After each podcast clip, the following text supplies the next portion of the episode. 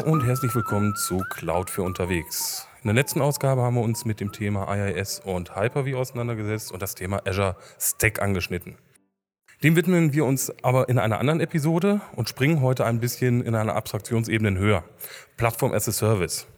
Wir probieren heute auch mal was Neues, was man wahrscheinlich akustisch auch hören wird, denn ähm, wir sind unterwegs auf dem Microsoft äh, MVP Summit in Redmond, wo sich sehr viele Experten treffen, um Neuigkeiten in den neuen äh, Technologien zu erfahren. Deswegen habe ich auch die Zeit direkt genutzt und habe mir heute tatkräftige Unterstützung geholt zum Thema PHS mit William Durkin. William, magst du dich einmal selber vorstellen? Ja, ich bin William Durkin. Ich bin äh, Data Platform MVP und seit gut 13 Jahren jetzt äh, mit SQL Server unterwegs. Gebürtig bin ich eigentlich aus England und äh, lebe seit 15, 16 Jahren in Deutschland. Bin mittlerweile auch deutscher Bürger, habe also das Brexit erfolgreich äh, ja, aus, bin ausgewichen. Ähm, ja, das so viel zu mir. Wie ich weiß, kommst du auch eher aus dem IAS-Bereich und hast in der Vergangenheit viel mit On-Premise-Installationen von SQL-Server beispielsweise zu tun gehabt. Mit welchen Produkten bist du heute primär unterwegs? Ich bin weiterhin eigentlich mit dem SQL Server gut unterwegs. Ähm, bin jahrelang als Datenbankadmin unterwegs und als Systemadministrator. Und äh, heute widmen wir uns eigentlich viel mehr natürlich Cloud ist ja mit Microsoft deutlich interessanter geworden, deutlich größer geworden als Produktpalette. Und äh, wir unterstützen unsere Kunden in dem Bereich SQL Server On-Premises, aber auch dann Hybrid Cloud oder ganz in der Cloud mit ähm, Azure SQL DB oder jetzt neuerdings äh, Azure SQL äh, DB Managed Instance. Und ja, da bleiben wir weiterhin am Ball. Du hast ja schon einige Services erwähnt, die so aus dem Plattform-as-a-Service-Bereich kommen. Wie siehst du den Vorteil hierdurch in deiner täglichen Arbeit aus Kundensicht primär? Also unsere Kunden suchen eigentlich Lösungen, um schneller reagieren zu können auf ihren Daten, äh, sag ich mal, Datenfragen. Ähm, Plattform as a Service bietet einfach mal eine riesen Flexibilität zu sagen, gut, heute brauche ich 100 Gigabyte, morgen brauche ich ein Terabyte und selber diese, diese ja, Anforderungen intern zu lösen, ist nicht so einfach. Äh, teilweise haben wir auch Kunden im Terabyte-Bereich, die dann sagen, äh, unsere Daten wachsen 10 bis 20 Terabyte im Monat. So schnell kann man in der internen IT gar keine Platten nachbestellen, äh, während wir bei Microsoft oder in der Cloud einfach sagen, ja, ich brauche mehr Platz, dann kriege ich das einfach. Welcher Service ist für dich momentan der spannendste? Welchen gab es vor fünf Jahren beispielsweise noch so gar nicht?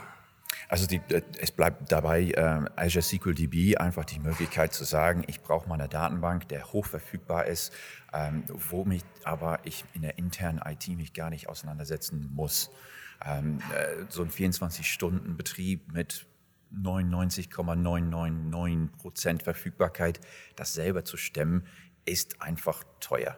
Und mit Microsoft kann ich einfach mit einem Abo äh, beim, beim äh, Azure sofort einfach eingreifen und sagen, hau mir mal eine Datenbank, der ist jetzt vor, vor Ort oder vor Ort ist in der Cloud, der ist verfügbar und kostet mich ja kaum was verglichen mit einer volle Truppe intern in der IT, insgesamt auch mit äh, der ganzen Hardware, der dazu gehört, äh, brauche ich nicht. Und das ist vor fünf Jahren ein Traum gewesen.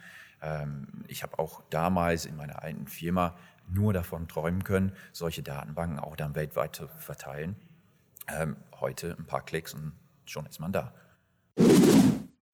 Auch bei PHS stehen wir erst am Anfang. Ähm, was meinst du, welche Dienste noch auf uns warten werden, die wir heute noch so überhaupt gar nicht auf dem Schirm haben?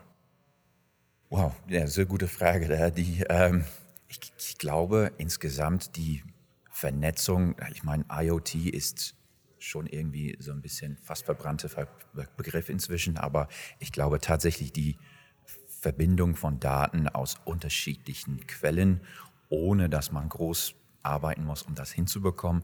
Das wird das, das nächste größte äh, ja, Dienst, was man nutzen wird. Eine letzte Frage, Software as a Service, noch eine Abstraktionsebene höher. Ist es eine Gefahr für PAS oder werden beide, äh, beide weiter koexistieren? Was meinst du? Ich glaube, es wird weiterhin diese zwei Ebenen geben.